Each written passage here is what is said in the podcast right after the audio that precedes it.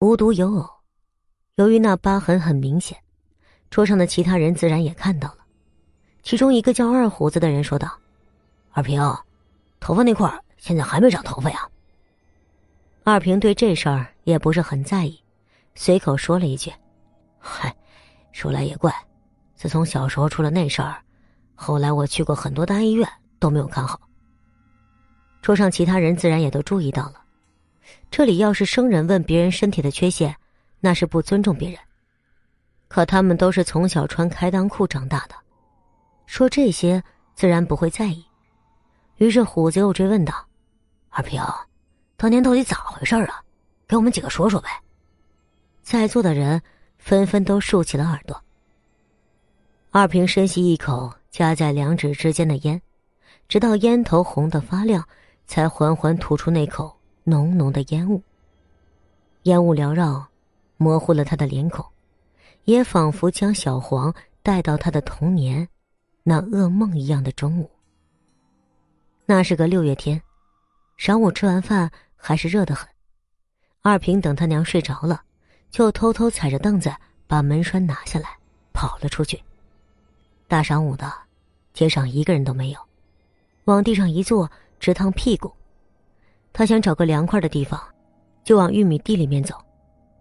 那时候他小也不懂事儿，玉米杆子长得高，绿油油的，一钻进去啥都瞅不见，一股劲儿没头没脑的往前走，也不知道走到什么地方，忽然就没了玉米杆子。在玉米杆子的包围下，一座长满杂草的坟包上，长着一棵参天的老槐树。那树，估计有一人怀抱粗细，枝繁叶茂的。一走到那树下，身上顿时就凉快了许多。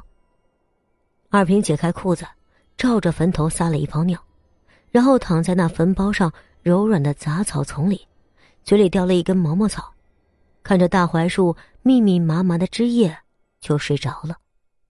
只有阳光透过树叶的缝隙，洋洋洒洒的在他身上。虽说刚吃完饭，可是也没有吃饱。那时候二平家里穷，二平那时候每天吃完饭都会双手捧着碗，用舌头舔干净里面的每一粒米。那碗顿顿都舔得锃明瓦亮，就跟洗过一样。睡着睡着，二平就梦到自己吃完饭又在舔碗，大长舌头一下一下的迎合着手上的碗，没几下就舔得干干净净的。忽然，他觉得头上湿漉漉的，不知道什么液体滴在了自己头上。睁开眼睛坐起来，摸了摸脑袋，这头发湿漉漉的。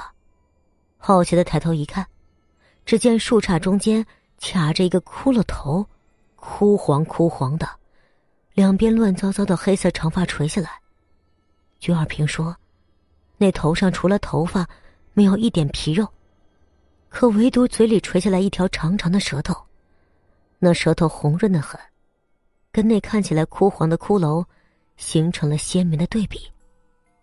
二平愣了一会儿，站起来大叫了一声“娘”，吼完之后一边哭嚎一边往外跑。虽然玉米叶子打在脸上刮得生疼，可他却不敢停下来，总觉得身后有什么可怕的东西在追赶着自己不放，稍微慢一点。就会被抓到。往外跑可不是一步两步，村子里几百户的人家，哪家没有几亩地呀？这一下子可把二平累得岔气儿，脚跟越来越沉。终于，一颗横在两根玉米杆中间的老豆秧把他给绊倒，一个嘴啃泥趴在地上，就此昏厥过去。故事讲到这里，二平顿了顿。后来的事情，就都是我妈告诉我的了。二平晕倒之后，过了晌午，村里的人扛着锄头过来除草，看见地上躺着个娃，翻过来一看，竟是二平。送回家去，二平昏迷不醒，高烧不退。二平娘坐在病床旁边，心疼的抚摸着儿子的脑袋，忽然手中多了一把头发，再看二平的头。光溜溜的一块凸显出来，上宽下窄，如同一条长长的舌头。说来也怪，这头发刚掉，二平就醒了过来。也就是自那之后，村里才有鬼舔头一说。虽然此后再也没有发生过相同的事情，可小黄听完二平说的故事，就老老实实的歇上，再也没有卖过赏。